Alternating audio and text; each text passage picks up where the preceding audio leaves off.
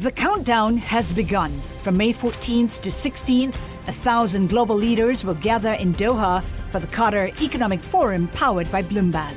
Join heads of state, influential ministers, and leading CEOs to make new connections, gain unique insights, and uncover valuable opportunities in one of the world's most rapidly rising regions. Request your invite for this exclusive event at QatarEconomicForum.com. Le entregamos todo lo que necesita saber para comenzar el día. Esto es Bloomberg Daybreak para los que escuchan en América Latina y el resto del mundo. Buenos días y bienvenido a Daybreak en español. Es 10 de diciembre de 2021. Soy Eduardo Thompson y hoy tenemos noticias sobre inflación en Estados Unidos, actualizaciones sobre la variante Omicron y un análisis sobre qué quiere el mercado argentino en un acuerdo con el FMI. Partamos por el mercado. Los futuros en Wall Street están al alza, pero las acciones europeas retroceden y Asia cerró en rojo. Esto principalmente por preocupaciones sobre un aumento en los casos de la variante Omicron. Los bonos del tesoro caen y el crudo avanza. El mercado estará atento al dato de inflación hoy en Estados Unidos, el que habría alcanzado en noviembre su mayor nivel desde 1982. El consenso es una aceleración al 6,8%. La inflación subyacente habría subido al 4,9%, lo que refuerza la idea de que la Reserva Federal acelerará la reducción de compras de activos la próxima semana. Morgan Stanley ahora prevé que la Fed elevará la tasa dos veces en 2022 frente a su proyección anterior de que mantendría la tasa en su nivel actual. La primera alza sería en septiembre, seguida de otra en diciembre y luego tres más en marzo, junio y diciembre de 2023. En cuanto al coronavirus, Estados Unidos enfrenta una crisis de fin de año. En dos estados y en Washington, D.C., los ingresos a hospitales han subido un 50% promedio en la última semana en comparación con dos semanas atrás se detectó la variante Omicron en dos residentes en Singapur que habían recibido dosis de refuerzo. Cuba reportó el primer caso de la variante.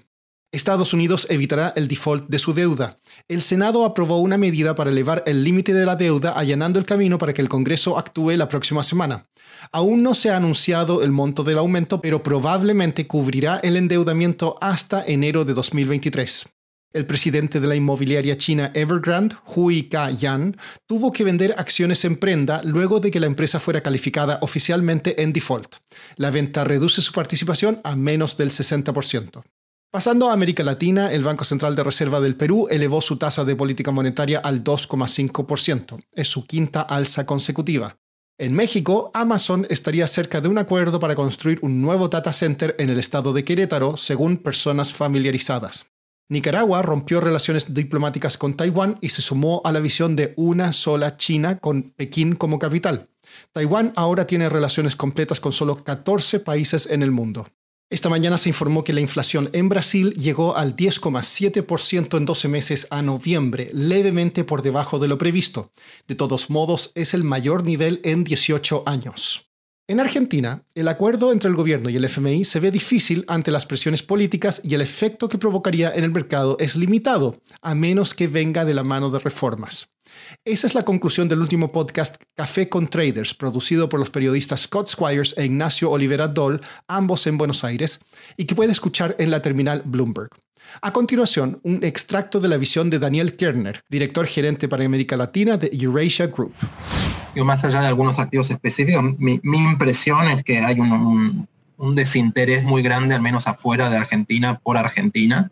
Eh, digo que, yo sufro profesionalmente y supongo que varios de ustedes también, que tiene muy poca credibilidad este gobierno. Entonces, y la verdad es que yo creo que nadie, la gente más optimista que espera a lo mejor un acuerdo, nadie cree que sea un acuerdo realmente profundo con reformas y yo creo que casi nadie cree que Argentina lo vaya a cumplir, ¿no? O sea, me parece que el más optimismo es van a firmar algo que implique que Argentina no entra en, default con el fondo, en arrears con el fondo en, marzo, y que no se va a cumplir y que después veremos más adelante, ¿no? Entonces, en ese contexto, yo creo que salvo que en el mercado empiecen a ver que el acuerdo es muy bueno, que se empieza a cumplir y que alguna de todas las, cuestiones que describió este, Soledad realmente se empiezan a arreglar, me parece que, no va a ser muy fuerte. Y a mí me, pareció interesante lo que pasó con las PASO, ¿no? Finalmente, hemos visto que en, general en, otros países, ¿no? Cuando el gobierno que el mercado no quiere pierde las elecciones, hay un efecto más sostenido que acá fue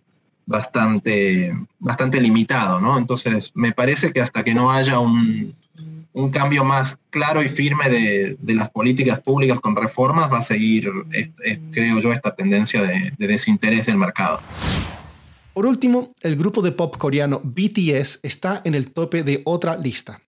Una carta que el grupo publicó en Twitter en marzo denunciando la discriminación a personas asiáticas fue el post más retuiteado del año, con más de un millón de veces. El tweet con más likes fue el de Joe Biden, quien escribió, es un nuevo día en la fecha de su inauguración. Eso es todo por hoy. Soy Eduardo Thompson, gracias por escucharnos y que tengan un excelente fin de semana. Para conocer todas las noticias que necesita para comenzar el día, revise Daybreak en español en la app Bloomberg Professional.